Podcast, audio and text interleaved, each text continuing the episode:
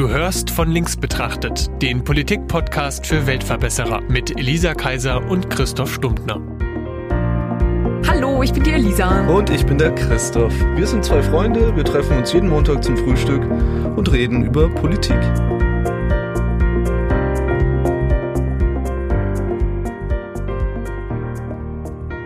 Elisa, Äh, Christoph?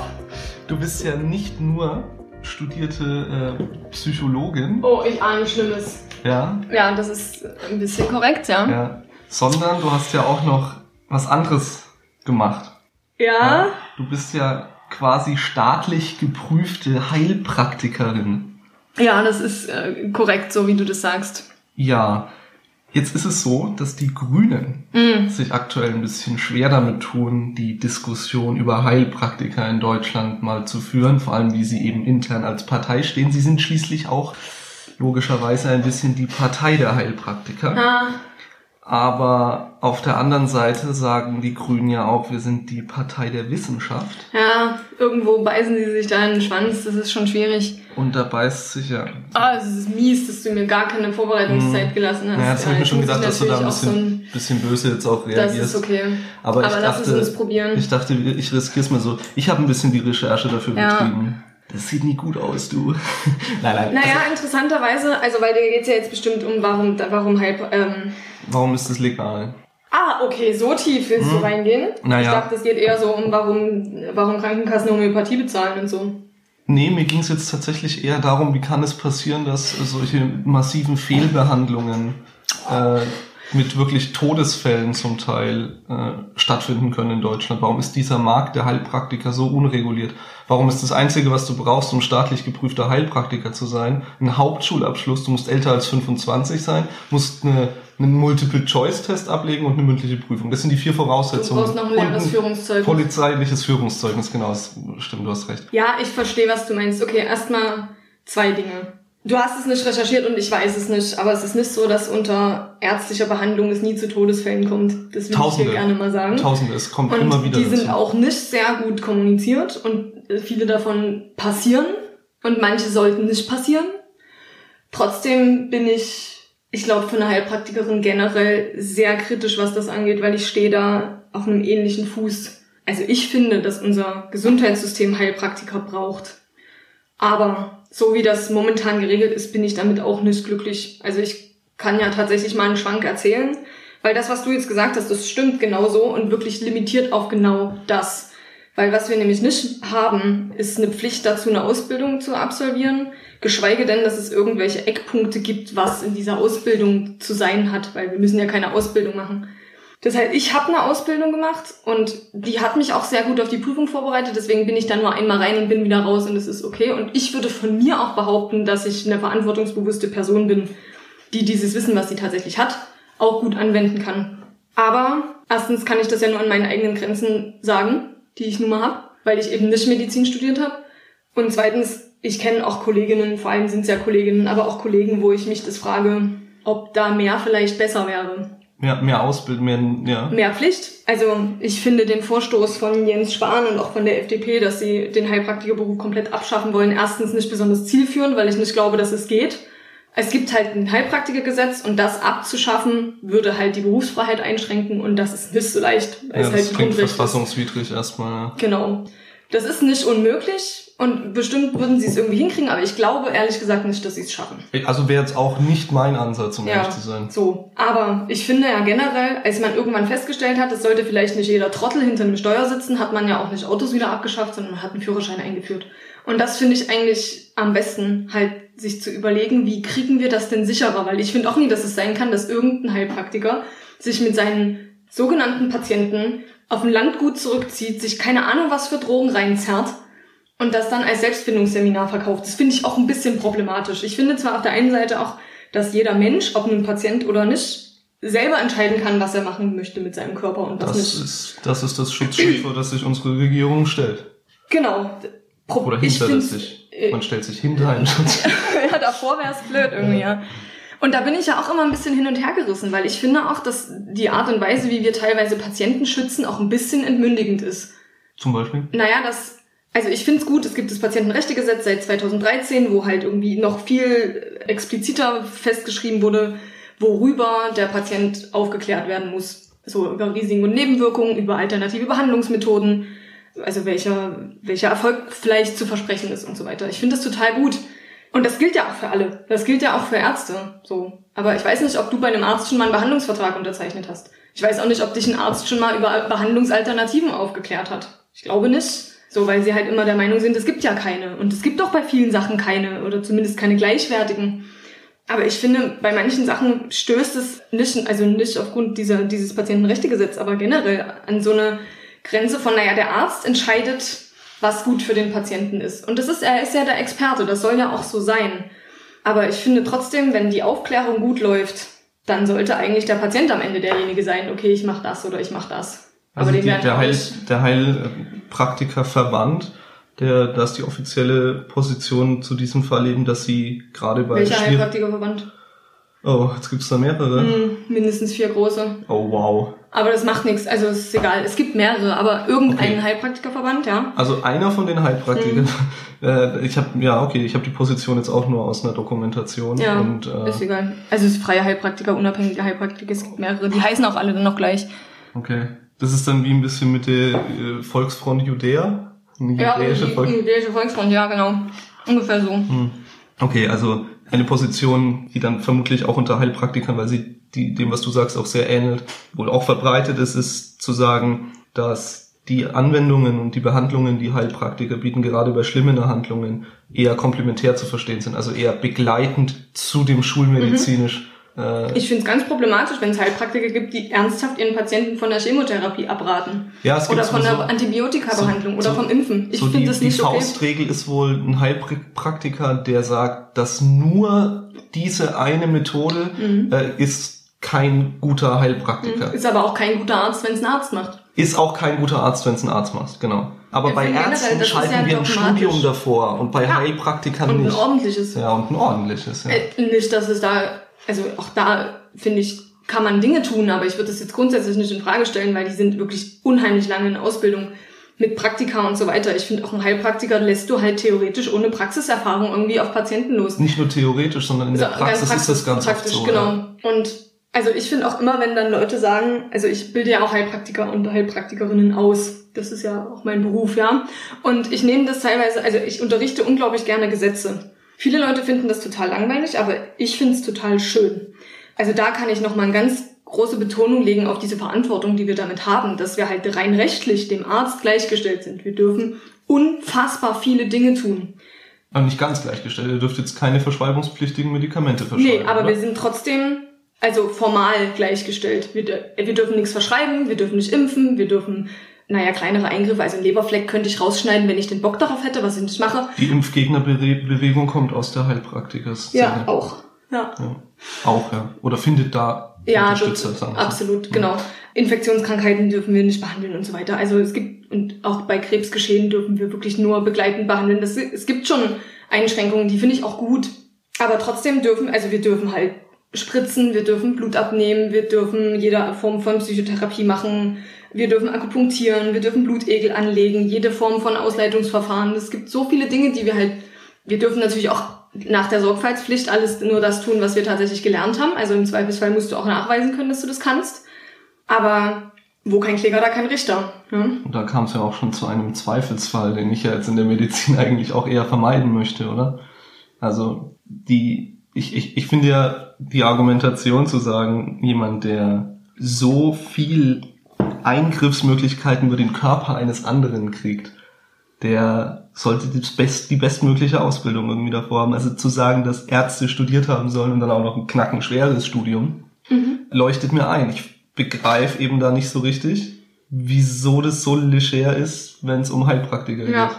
Ich verstehe es auch leider nicht. Und ich höre auch immer wieder, ja, und die Prüfung ist total schwer.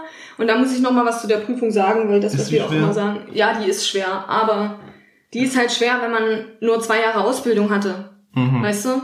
Ich finde sie nicht schwer genug, weil das Problem ist, diese Prüfung ist rein formal, rein gesetzlich keine Fachprüfung. Das ist keine Prüfung, in der sie dich nach den Dingen fragen, die du weißt und dass sie dann abklopfen, was du wissen musst Weil so wie es auch im Gesetz steht, das ist übrigens steht es nicht im Heilpraktikergesetz, sondern in der ersten Durchführungsverordnung, aber egal, dass ja du eine eine Prüfung abgelegt haben musst mit dem Ergebnis, dass du keine Gefahr für die Volksgesundheit, inzwischen heißt es für die Bevölkerung und den einzelnen Patienten bist. Das heißt, es ist streng genommen eine Gefahrenabwehrprüfung. Alles, was sie da wissen wollen und weshalb sie dich dann bestehen lassen, ist, dass du deine Grenzen kennst und dass du einen Notfall erkennen kannst, also dass du weißt, was du nicht darfst. Aber die testen dich nicht, welches naturheilkundliche Feld du beackern willst, ob du das kannst, ob du das gut machst, ob du ethische Standards erfüllst, alle diese Dinge, obwohl ethische Standards auch im Medizinstudium zu kurz kommen. Das, aber das hast du alles nicht. Und ich habe, also ich hätte einen Vorschlag dafür, wie wir diese Prüfung besser machen können. Willst du den hören? Bitte. Okay, weil ich würde das tatsächlich ähnlich machen wie, also ein Staatsexamen ist natürlich super krass und die, das machen die nach x Jahren. Aber du könntest zum Beispiel alles, was Pharmakologie ist, das kannst du halt einfach dir sparen, weil du darfst ja sowieso nicht mit Medikamenten rumhantieren. Das heißt, ein Heilpraktiker muss meiner Meinung nach jetzt nie irgendwie Pharmako machen.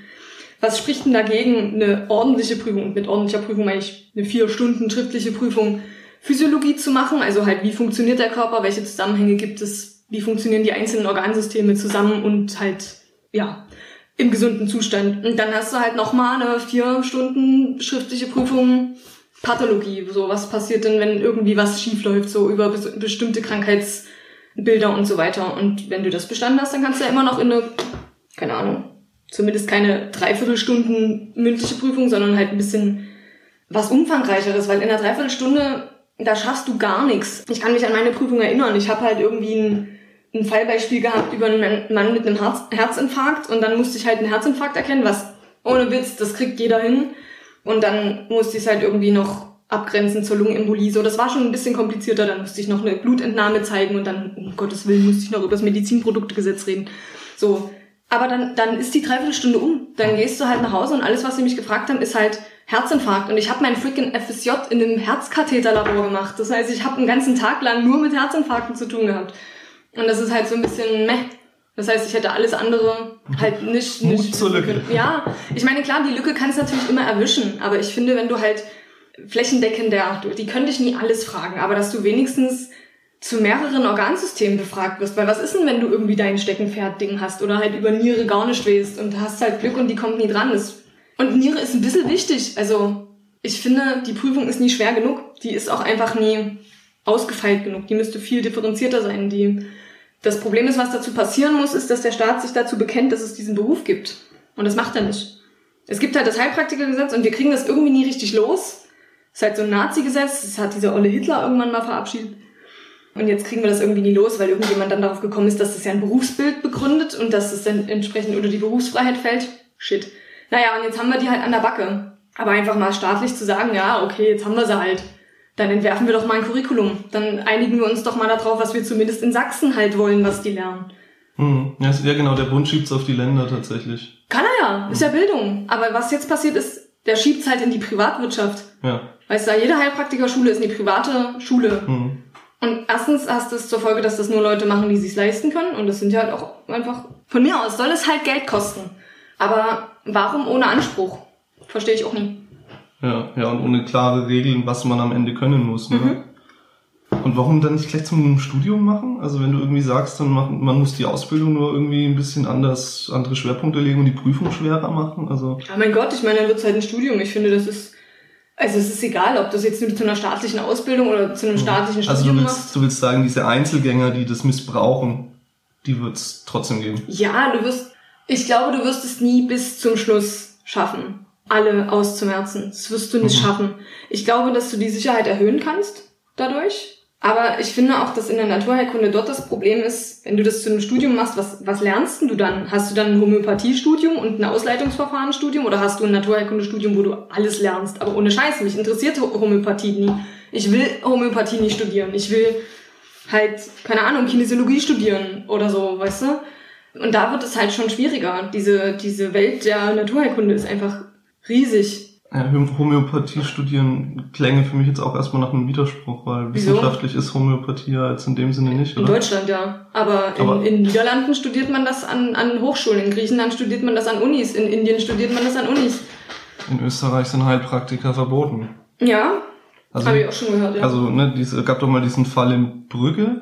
das wäre Belgien, oder? Brügge sehen, sterben. Und sterben, ja, das war ein guter Film, aber Da hat halt irgendein Heilpraktiker mit fraglichen Methoden zu Todesfällen geführt. Äh, Und, und das, das waren aber eben, glaube ich, Niederländer, die zu ihm kamen, weil das in den Niederlanden verboten ist, was er gemacht hat. Ja, und wie du schon sagst, also der, der Bund schiebt es ein bisschen auf die Länder.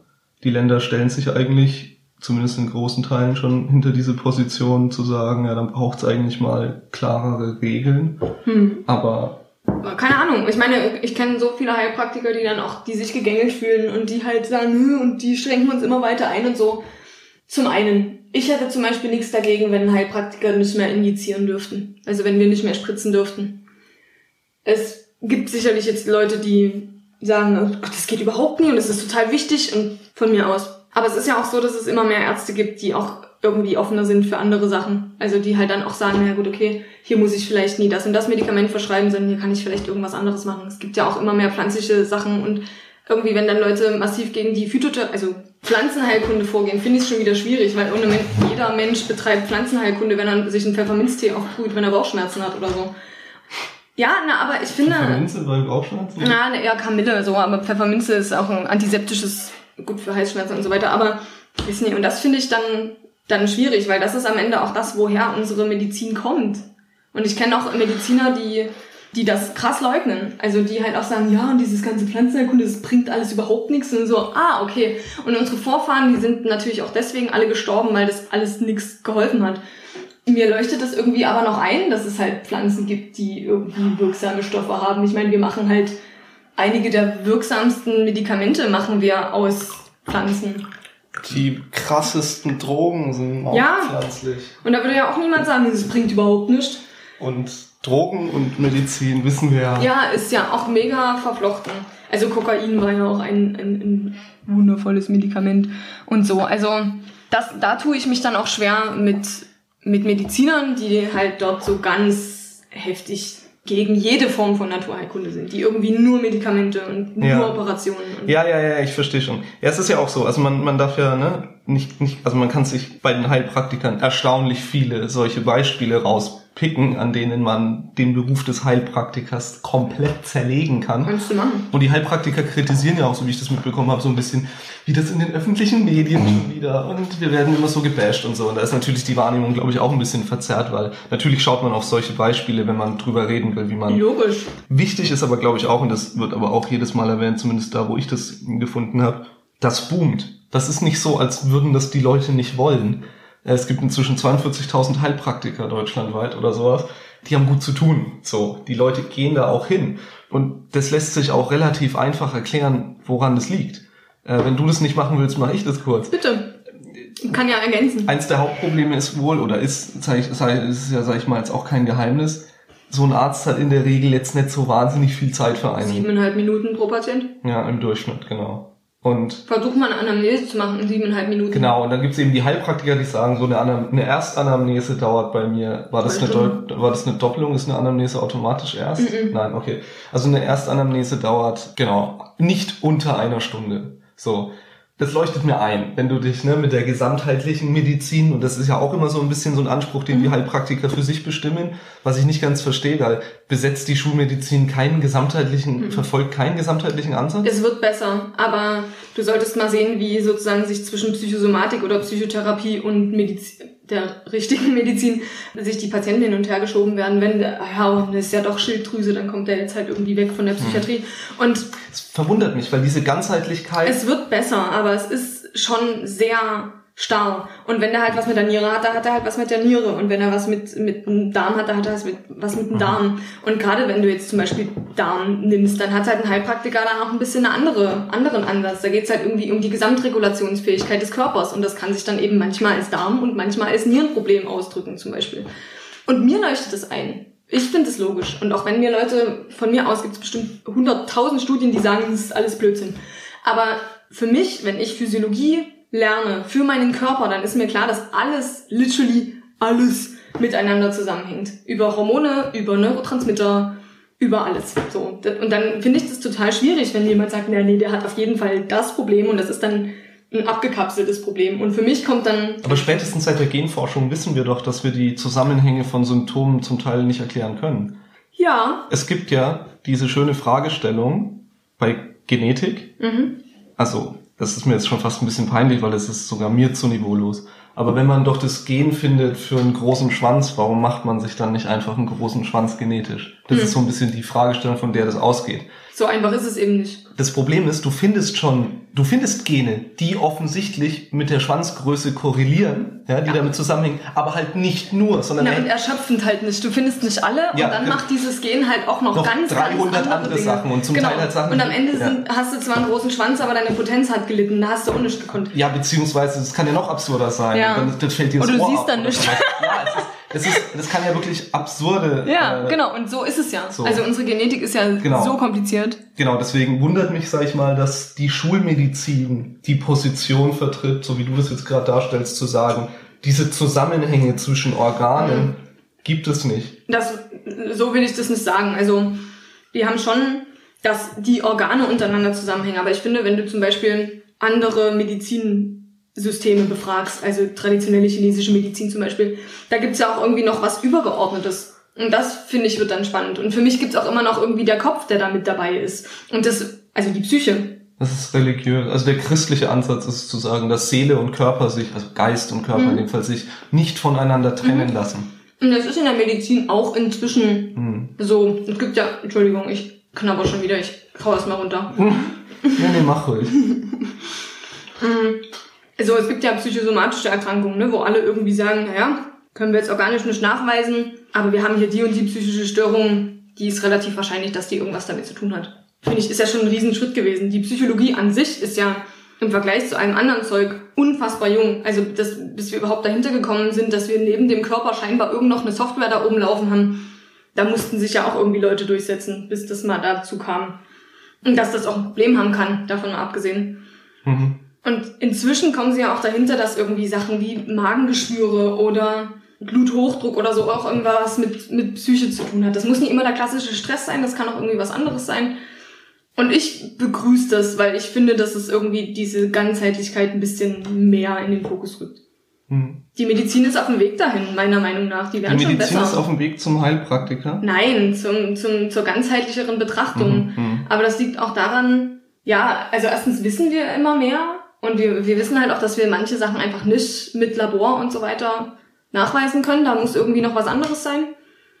Und es gibt halt immer noch ein paar Ärzte von der alten Schule, aber die gibt's ja auch nicht für immer. Also der, der Verband der für, für den Patientenschutz äh, setzt sich da auch für strengere Kontrollen ein. Ja, Das Ding ist, das ist eine ziemlich praktische Sache für, für, sag ich mal, den Staatshaushalt.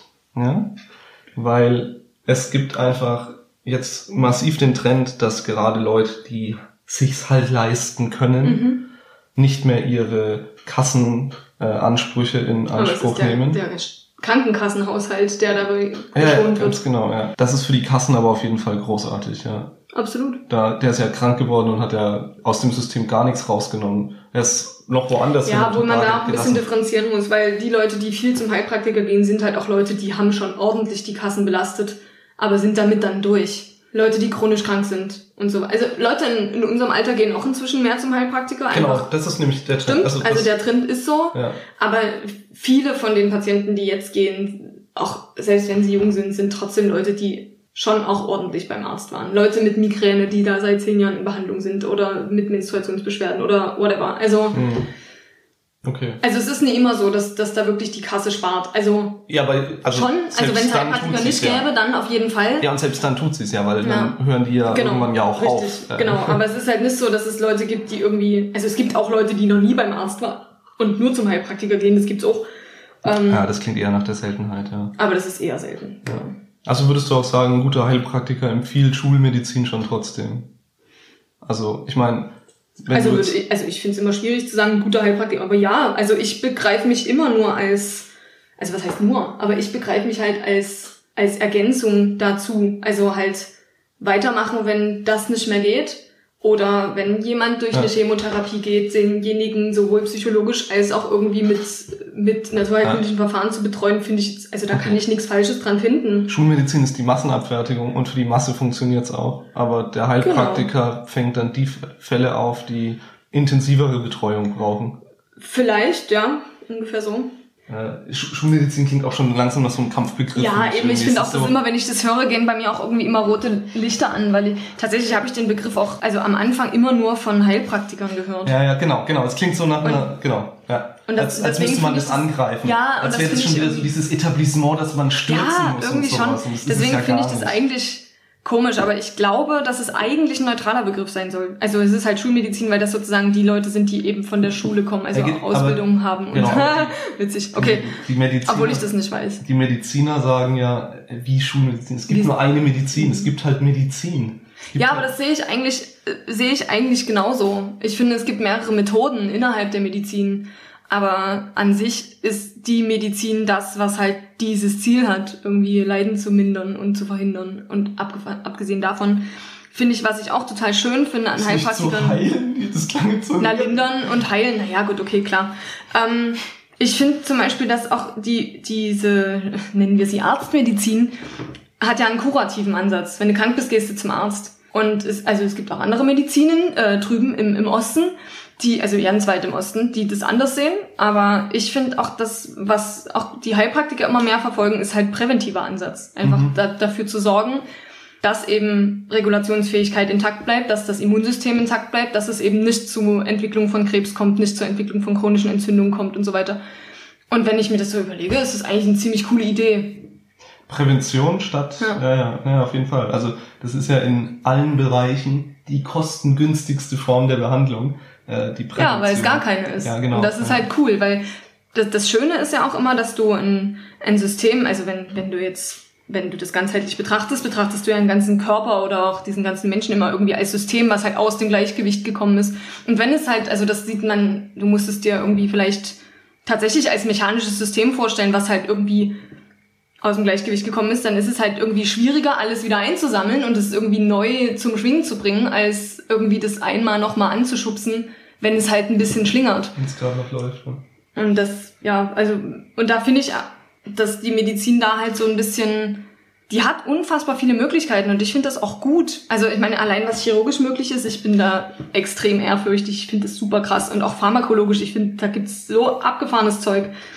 Und trotzdem gibt's halt Sachen, die halt über Ernährung und Lebensweise und so weiter irgendwie vielleicht zu verhindern sind. Ich habe auch, ich habe wirklich unfassbare Akten gelesen, also halt von meistens halt natürlich von von äh, Herzinfarktpatienten. Das sind dann halt Akten, die sind halt fünf Zentimeter dick, weil das ist auch nie der erste Herzinfarkt. Dann haben sie keine Ahnung drei vier Bypässe. Dann siehst du halt nur die Packungsjahre und was sie so essen und was so für ein BMI haben und dann denke ich so, da hätte man vielleicht vor 30 Jahren schon mal anfangen können. So und ich meine, jetzt ist es natürlich zu spät, aber ich finde, dass dort die Krankenkassen haben ja immer mehr Angebote irgendwie dafür, ne, dass du irgendwie Yoga bezahlen lassen kannst und so. Aber ich finde, das ist irgendwie nie alles. Also Stressprävention über, naja, ich muss in der Woche zu noch einem Termin, Hm. weiß ich nie, ob das wirklich sinnvoll ist. Aber das ist wieder eigentlich ein anderes Thema. Da sind wir wieder im Thema Arbeit. Ja, eben, das ist ja so, also die, die steigende Zahl der psychischen Belastungen und Erkrankungen auch. Also, da brauche ich keinen, da brauche ich keinen Soziologie zu studieren, um zu verstehen, Nee. dass und die das, sind auch am teuersten. Also wie unfassbar teuer Depressionen ja, sind. Also für da eine musst du, ja, das Problem ist halt, bei. Depression kannst du nichts anderes machen, als einen Menschen wirklich da Zeit reinstecken zu lassen. Ja. Und das ist halt immer das teuerste. Du Genau. kannst halt nicht, also du kannst Pillen natürlich gegen Depression nehmen, aber damit heilst du es halt nie.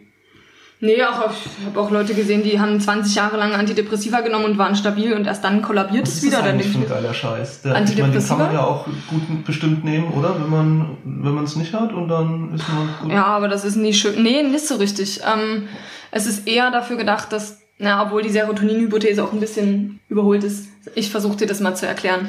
Also, du hast ja einen Gehirnstoffwechsel. Also, in deine Nervenzellen kommunizieren miteinander, so wie alle Zellen in deinem Körper.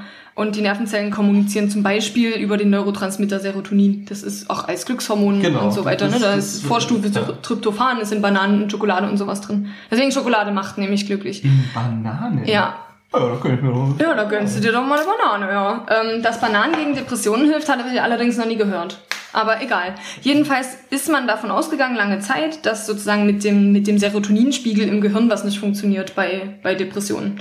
Und dann sorgt man zum Beispiel, also eine Form von Antidepressiva sind diese selektiven Serotonin-Wiederaufnahmehämmer, die dafür sorgen, Haben die eine Abkürzung? ja, ja, SSRI. Selective Serotonin Reuptake Inhibitors. Krasser Scheiß. Ja, ja, die haben natürlich eine Abkürzung. Also die greifen sozusagen in diesen Serotoninstoffwechsel ein. Normalerweise wird ja, wenn die eine Nervenzelle mit der nächsten reden will, dann kommt so ein Bläschen an, da ist, da ist Serotonin drin und das platzt und das geht in diesen synaptischen Spalt und das sagt dann der nächsten Zelle Bescheid, hier mach mal. Und dieses Serotonin wird in der Regel wieder aufgenommen, um es wieder zu verwenden und dieses Medikament sorgt aber dafür, dass es nicht wieder aufgenommen wird, sodass der Körper das mehr nachproduzieren muss. So die Theorie. Allerdings habe ich ja schon erwähnt, es ist auch tatsächlich studienmäßig relativ gut gestützt, dass diese Form von Medikamenten irgendwie funktionieren. Mhm. Jetzt ist aber nun leider die Serotonin-Hypothese nicht mehr haltbar. Also keine Ahnung, also das ist wieder jetzt so ein Medikament, wo wir nicht genau wissen, wie es wirkt, aber es wirkt. Hm. Hm, ist ein bisschen kompliziert. Ich hätte keine Banane essen sollen, jetzt schmatzt sich natürlich mehr. Das ist okay. Die ist ja auch irgendwann mal vorbei. Genau, also pharmakologisch kann man da. Es gibt auch andere Medikamente, so, aber als gesunder Mensch willst du keine Antidepressiva nehmen, weil dann ist es erstens geht's dir schlecht, wenn du sie einschleißt okay, und zweitens wirst du fett davon. Ich habe das ein bisschen simpler verstanden. Ja. Ich dachte, man frisst quasi Glückshormone. Nee, so ein, nee, so geht es nicht. Es ist, nie, es ist nicht so, dass du Insulin spritzt wie beim Diabetiker und mhm. dann spritzt du dir halt Glückshormone. Weil deine, dein psychisches Gleichgewicht ist halt nicht nur von diesem einen Hormon oder diesem einen Neurotransmitter abhängig, sondern halt leider von ein paar mehr. Mhm, shit. Ja, und es gibt auch jetzt nie irgendwie einen Glückscocktail, den, den du dir spritzen kannst. Obwohl es mich interessieren würde, was Cannabiskonsum mit, äh, mit Depressionen macht. Ja, obwohl ich meine, Depressive haben ja auch irgendwie das Problem mit dem Antrieb. Sollten die nie lieber Kokain nehmen. Mhm. das ist keine Anleitung zur Selbstmedikation. Mhm. Ja, genau, also man kann da, also auch Psychotherapie ist auch relativ gut erwiesen, dass, dass die gut funktioniert und die ist auch kassengestützt. Da haben wir aber wieder das Problem mit der Psychotherapie, mit den mhm. Psychotherapieplätzen. Das ist halt auch ein Riesenproblem. Kann man auch noch eine Stunde drüber reden, wie bescheuert das ist. Will ich aber nicht.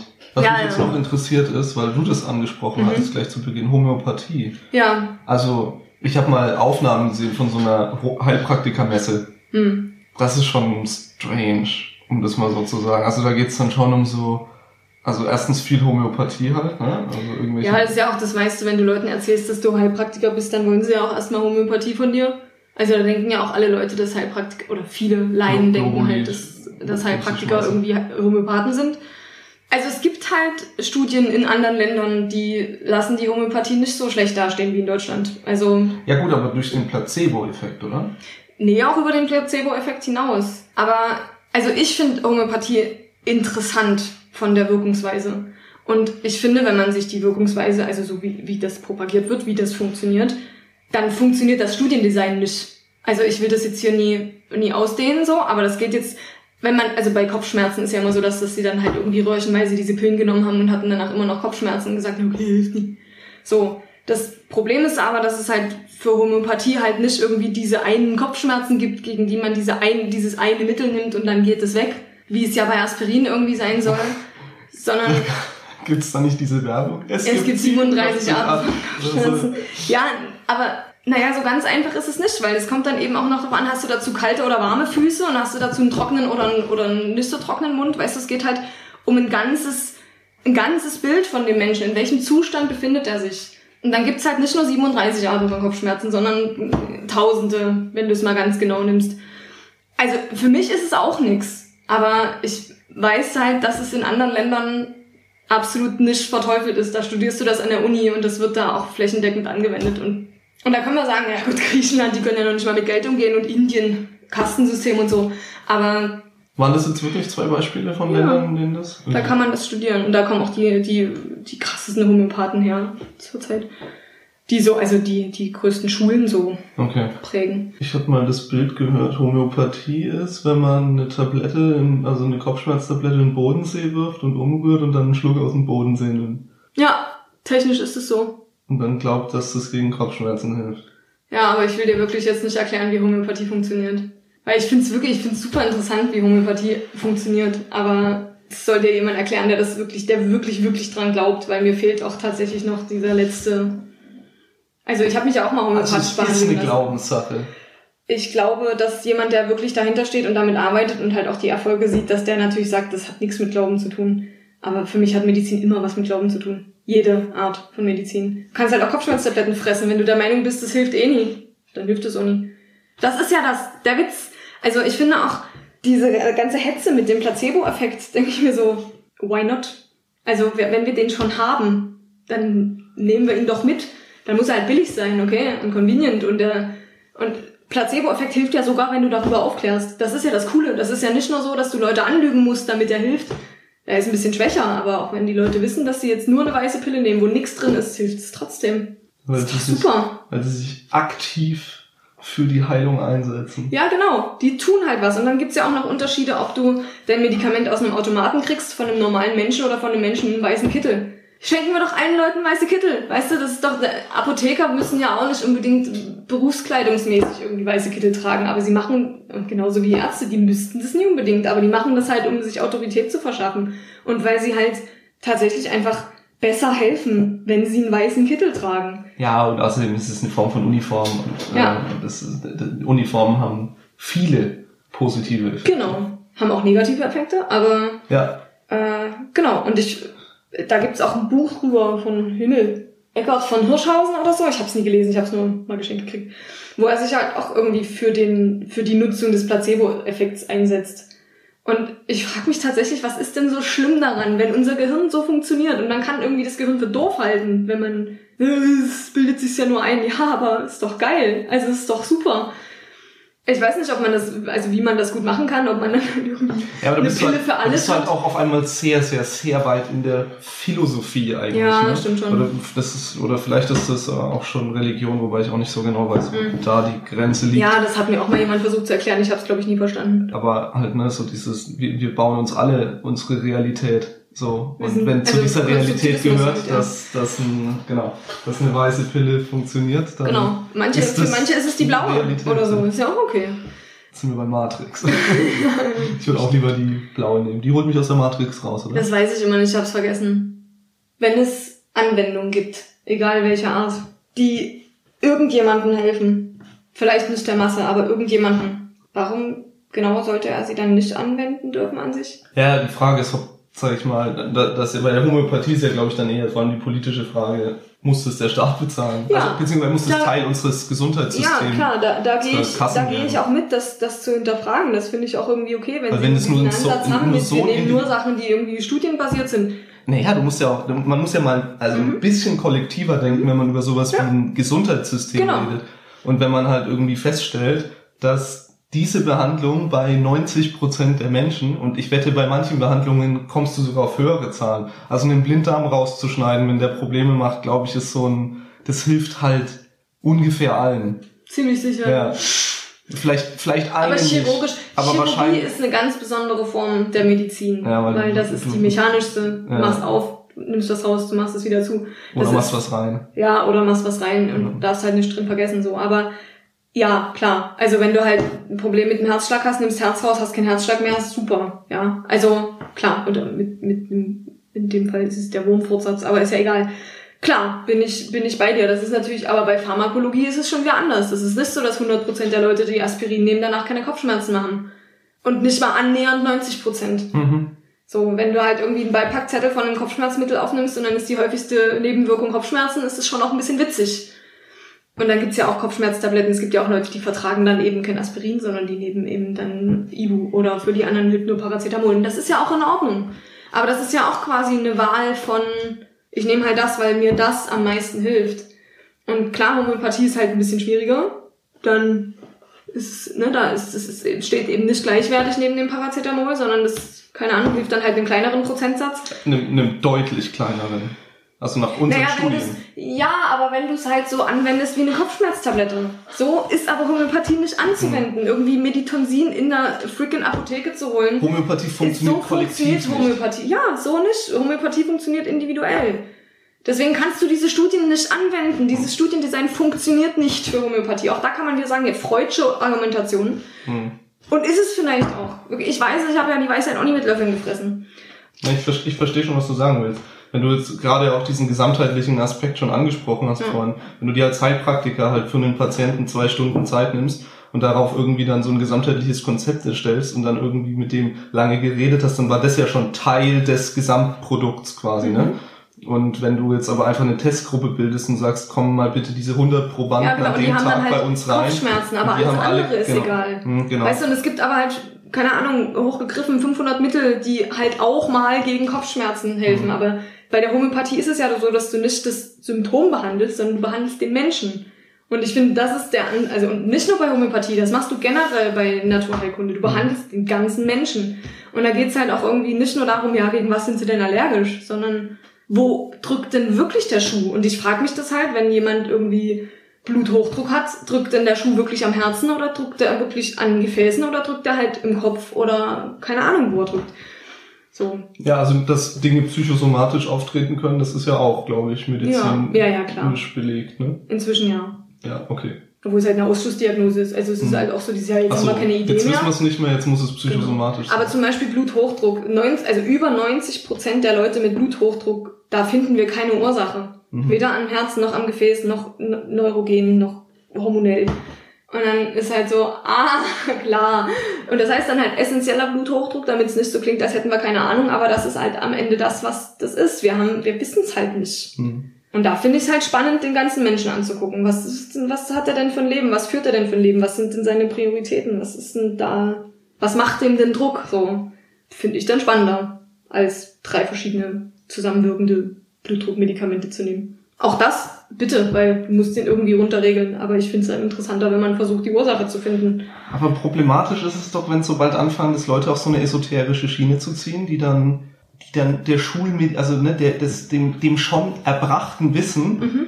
des Menschen widerspricht. Und das gibt's ja auch, Mhm. diese, diese, diese Fälle. Und also das muss man besser aussieben, bin ich wirklich. Ich bin der Meinung, die Politik muss da trotzdem härter werden. Ich glaube auch, dass es vollkommen bescheuert ist, sowas zu verbieten, weil es ist so dieses typische, Verdrängungsmechanismus. ja, ja, und wir wehren uns ja auch schon wieder gegen was in der Gesellschaft natürlich gewachsen und entstanden ist. Das ist so, wieso entscheidet eine Politik, was es für Berufsfelder zu geben hat und was nicht? Also das ist, deswegen steht es im Grundgesetz, weil das unsere Grundgesetzschreiber auch verstanden haben. Nichtsdestotrotz es ist nicht die Ausrede dafür, den, den Leuten, die das wirklich nur dafür benutzen, um Wucherpreise für basically unwirksame Behandlungen Ja, vermutlich glauben die das anders, ne? Also ich denke mal, also Ja, vielleicht auch genau, welche, die sich eine goldene Nase verdienen. Also ich, und da können wir einfach nochmal zum Anfang zurückkehren, weil das, was du gesagt hast, das würde ich absolut unterschreiben. Ein Heilpraktiker, ein Behandelnder, der sagt, dass er die einzig wahre Methode hat, ist halt kein guter. Und das sehe ich halt genauso. Ich habe halt diese eine, ich kann halt diese eine Maßnahme oder diese Maßnahmen, die ich halt gut kann, die kann ich halt anbieten. Und für diejenigen, für die das hilft und die sich damit wohlfühlen, die können gerne kommen. Aber ich würde nie anfangen zu sagen, naja, musst du mal herkommen und da kann man bestimmt was machen. Und nee, das geht gar nicht, dass du das machst, weil du musst ja das machen. Also es gibt auch Leute, die behandeln alle ihre Patienten mit Leinöl und Quark. Und wenn die halt sagen, also das ist wirklich Medikamente, alle absetzen und wir dürfen die Chemotherapie machen sie nicht, sie essen jetzt Leinöl und Quark und dann wird alles gut. Also fände ich jetzt nicht so cool. Aber wenn halt Leute sagen, ja, ich würde gerne mal irgendwie ein bisschen noch was machen, so, weil ich habe, also mir geht's nicht so gut. Und dann essen sie vier Wochen Leinöl mit Quark und danach geht's denen besser, denke ich mir, ist doch nett. Also finde ich Leinöl und Quark total lecker, wenn noch Kartoffeln auf dem Teller sind. Ey, kein, kein Scheiß. Ich glaub dir das, ich glaub dir das. Ja. Und klar, wenn dann halt diese Leinöl mit Quark Diät über vier Wochen halt 400 Euro kostet oder 4000 Euro kostet, schade. Aber ich finde so ein bisschen, Das darf auch jeder selber entscheiden, wie er sein ja Geld eben ein ausgibt. bisschen darf er auch selber entscheiden, wie er sein Geld ausgibt. Aber deswegen, Wenn er für 4000 Euro Leinöl und Quark kaufen Ja, genau. und der Witz ist, ähm, Aber das Ding ist halt, bei Leinöl und Quark ist es halt echt okay. Ja. Es ist halt nicht okay, wenn dir irgendwie Naja, gesagt eben, wird, ich habe so ein Beispiel gesehen so. von irgendeinem Typen, der meinte, daher kommt er auch aus so ein bisschen dieser Ecke dieses, wir fressen mal so, so Wasserdesinfektionsmittel und so, weil die, ja, ja, ja der, hat Ah. halt, der hat halt vorgeschlagen, sich aus so einem Zeug einen Tee zu machen und so und ist es eine gute Idee? Hä? Nee, das Zeug, Okay. also das Zeug ist frei verkäuflich, was Hm. er da verschrieben hat, weil das halt zur Wasserdesinfektion Ja. eingesetzt wird. Aber ja, nicht zur Das- Desinfektion von Menschen. Menschen. Ja, genau. Aber sowas passiert halt auch. Und das sind dann Mhm. halt auch diese klassischen Heilpraktiker. Obwohl, danke, ich glaube nicht, dass das die klassischen Heilpraktiker sind, weil das klingt schon wieder, als wäre es die Mehrheit. Und das ist es nicht. Stimmt. Jetzt war ich kurz Lügenpresse. Das Ja, ist das aber ist halt okay. auch dieser Fall, äh, diesen, dieser Fall Heilpraktiker. Das sind Ja. Menschen, die bekommen durch diese staatliche Prüfung oder diese staatlich anerkannte Ah, Prüfung die. Autorität über, übergeben, um Menschen davon zu überzeugen, dass was sie reden, ist gut für ihren Körper. Und das, solche Menschen müssen besser das kontrolliert stimmt. werden. Ja. Da, finde ich, setzt der Schutzauftrag Ja, der, des Staates ein. Und genau. Und du kannst es halt, also ne, bei Leinöl und Quark, da kannst du vielleicht noch ganz Ja. gut entscheiden, ist das was Gu- Gutes für mich oder nicht. Aber wenn dann halt Leute mit Nahrungsergänzungsmitteln hantieren und so, wo du schon nie mehr weißt, wel- welche komische, exotische Wurzel ist da jetzt in Pulverform drin, Ja, oder, oder, oder Impfstoffe hier, ne, so, so dämonisieren. Ja, diese, Hm. diese ganze Anti-Impf-Bewegung, die müssen wir jetzt noch ganz kurz ansprechen. Ja, 6% Impfgegner haben wir in Deutschland übrigens bloß. Ich ja dachte, das genau, und das ist in Deutschland schon wieder viel harmloser. Übrigens wurden wir auch informiert, äh, dass der, ähm, die Zahl der Klimaskeptiker oder Klimaleugner ja, unter in den Deutschland Impfgegnern massiv hoch ist. nee, nee, aber in Deutschland viel geringer ist, als wir es gesagt haben. Wir haben gesagt, dass Ah. knapp über 50 Prozent an Ich- den menschengemachten ja, Klimawandel ich- ich glauben. kenn die hatte das gesagt. Äh, es sind aber mehr. Das war eine Zahl aus Amerika. Ah ja, wow. Ja, ja, da- Ah ja, gut, okay. Na, die ist die Kirche ja noch ein da bisschen stärker. Da ist die, äh, da ist die höher äh, und auch die Zahl der Impfgegner höher.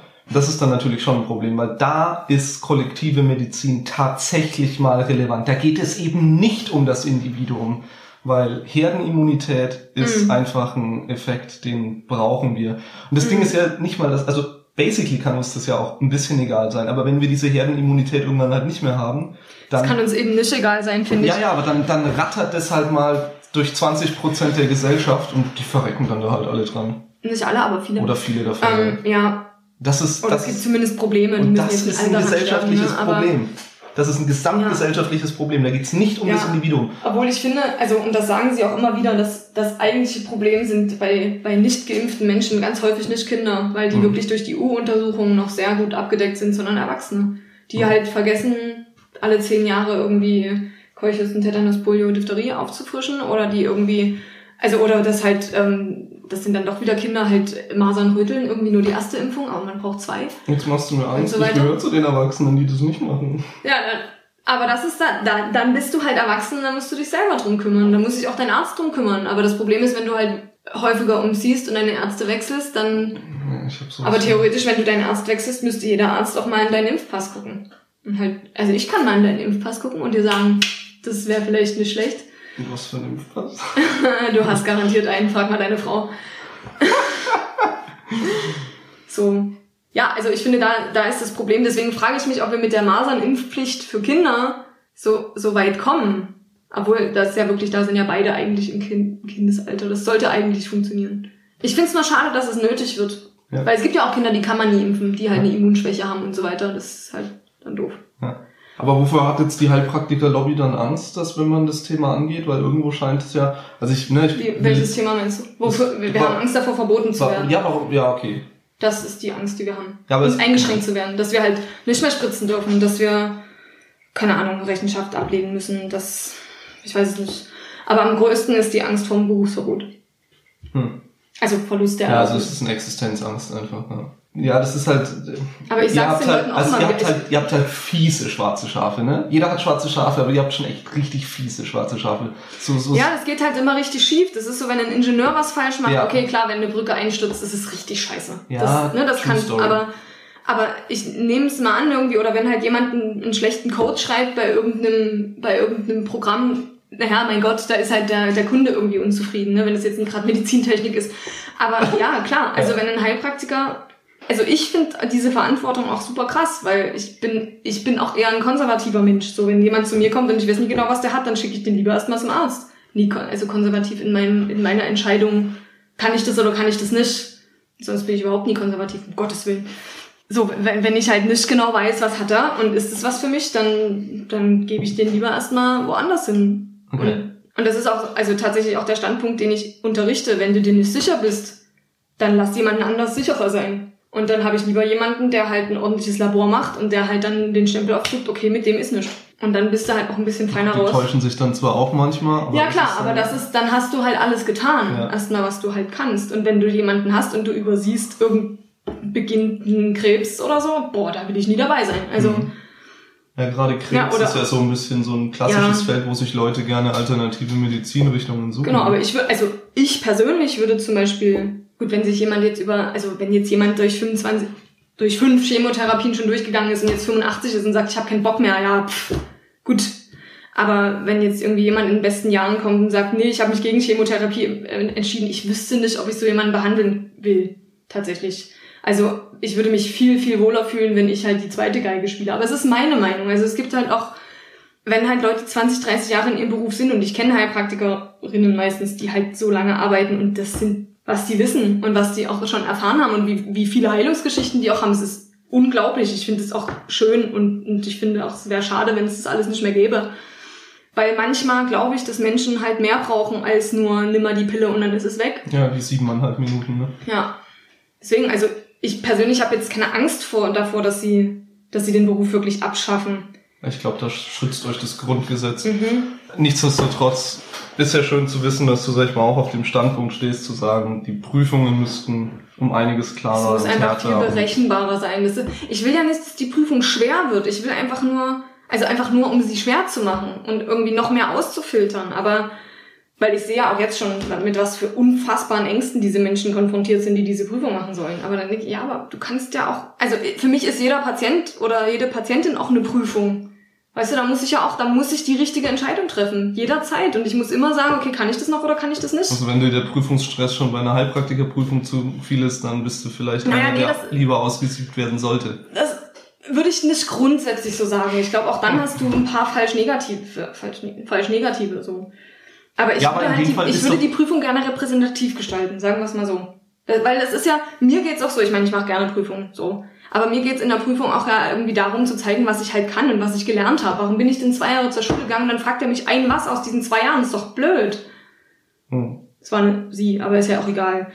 Okay, naja, ich weiß nicht, ich, äh, ich habe damit gerechnet, dass du diesen Standpunkt vertrittst. Das ist auch, sag ich mal, der Standpunkt, den ich von den offiziellen Repräsentantenstellen der Heilpraktiker am häufigsten so irgendwie gefunden habe, mhm. dass sie eben auch sagen so, also besser kontrolliert. Ja, Let's go. Ja, genau. Äh, also an, ich sag mal so, an uns liegt's nicht. Also klar gibt's ja. Leute. Naja, an manchen schon. Aber es ist nicht so, dass wir uns jetzt alle dagegen stellen und sagen, hm. nee, wir wollen auf keinen Fall ein Curriculum, wir wollen auf keinen Fall staatlich kontrolliert werden. Das ist, und am Ende spielen die Heilpraktikerverbände schon eine Rolle. Also, ja, klar. Ja, das ist ja auch, die geben uns ja auch die Berufsordnung vor und so. Also ich wäre dabei, hätte ich nichts dagegen. Ich finde Leute, die zum Heilpraktiker gehen und auch Heilpraktiker, die sich selbst als etwas verstehen, was in einem Gegensatz zur Schulmedizin steht und es deswegen machen, weil es eben nicht Etablissement ist, weil es nicht etabliert ist, weil es ein Trotz ist. Ne? Mhm. Das, das sind die, die die Probleme erzeugen. So, also sowohl die Patienten als auch die die, die Heilenden, die dieses Mindset haben, dass eben das was ist, wovon man sich abgrenzen muss. Das ist ja eine Form von Gewalt, so. Also irgendwie, genau, dass sie halt irgendwie gegen irgendwas sind ja. und, und ich glaube, das sind dann auch, wenn die sich dann hinstellen, sagen, ja, die Ärzte arbeiten halt nie mit uns zusammen. Also, ja gut, aber mit dir würde ich halt auch nicht zusammenarbeiten. Und ich, also ich komme aus einer Ärztefamilie, das ist nicht so, dass wir aufgehört haben, miteinander zu reden, als ich Heilpraktikerin geworden bin, so. Wir haben da schon auch Berührungspunkte und ich finde es auch super spannend, wie halt die Arbeit von einem Arzt halt abläuft für mich funktioniert es nur zusammen. Also für mich ist die Zukunft halt miteinander von Ärzten und Heilpraktikern und alles andere halte ich für toxisch.